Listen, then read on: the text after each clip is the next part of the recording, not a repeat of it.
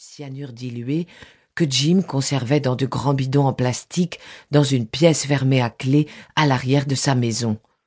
Ensuite, ils prendraient eux-mêmes le poison. Les hésitants, ceux dont la foi vacillerait in extremis, seraient aidés par Jim et ses assistants. Si les quantités de cyanure se révélaient insuffisantes, il resterait les armes à feu. Jim veillerait personnellement à ce que tout le monde meure avant de diriger son arme contre lui.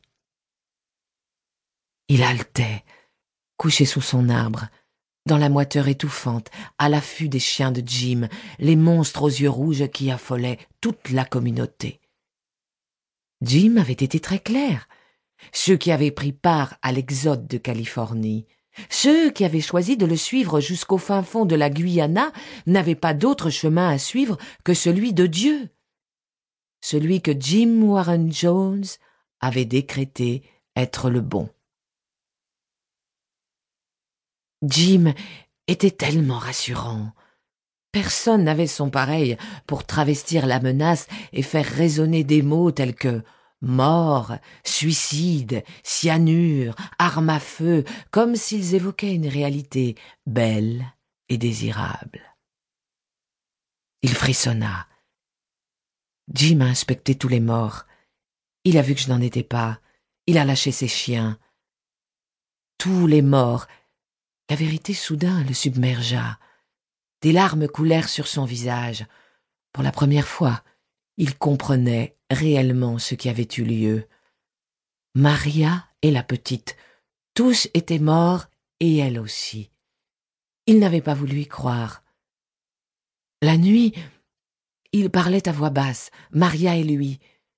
Jim devenait fou. Ce n'était pas le même homme qui les avait attirés autrefois avec des promesses de salut. Touchés par la grâce, ils avaient bu ses paroles. L'unique bonheur était dans la foi en Dieu, en Jésus-Christ, et en ce qui les attendait par-delà la courte vie terrestre. Maria l'avait exprimé plus clairement que lui. Son regard est devenu errant. Il ne nous regarde plus jamais.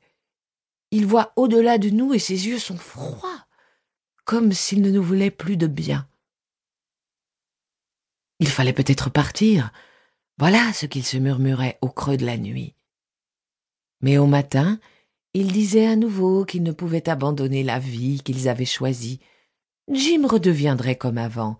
Il traversait une crise. C'était une faiblesse passagère. Jim était plus fort que tous. Sans lui, il n'aurait pas connu ce lieu qui était malgré tout une image du paradis. Il repoussa un insecte qui avançait à tâtons sur son visage en sueur. La jungle était chaude et moite. Les insectes arrivaient de partout, en bourdonnant, en volant, en rampant. Une branche effleura sa jambe. Il bondit sur ses pieds, croyant un serpent. En Guyana, il y avait beaucoup de venimeux. Au cours des seuls trois derniers mois, deux membres de la colonie avaient été mordus. Leurs jambes avaient enflé démesurément, puis elle avait pris une teinte d'un bleu presque noir avant de crever en furoncle nauséabond. Une femme de l'Arkansas en était morte. Il l'avait enterré dans le petit cimetière de la colonie. Jim, à cette occasion, avait prononcé un de ses grands sermons, tout à fait comme dans le temps, quand il avait débarqué à San Francisco avec son église, le temple du peuple, et qu'il s'était rapidement taillé une réputation de prédicateur étonnant. Il portait en lui une image plus nette que tous les autres souvenirs de sa vie. Elle datait de la période où il avait été presque détruit par l'alcool, la drogue et la mauvaise conscience due à la petite fille qu'il avait laissée derrière lui. Il était arrivé au constat qu'il n'en pouvait plus. Il se jetterait sous les roues d'un poids lourd ou d'un train, tout serait fini, personne ne le regretterait, lui moins que quiconque. Au cours d'une de ses dernières errances dans la ville, sorte de tournée d'adieu auprès des gens qui se moquaient bien de savoir s'il était vivant ou mort, le hasard avait conduit ses pas devant la maison abritant le temple du peuple. C'était la main de Dieu, lui expliqua Jim par la suite. Dieu a vu que tu étais élu. L'un de ceux qui connaîtraient la grâce de vivre à travers lui.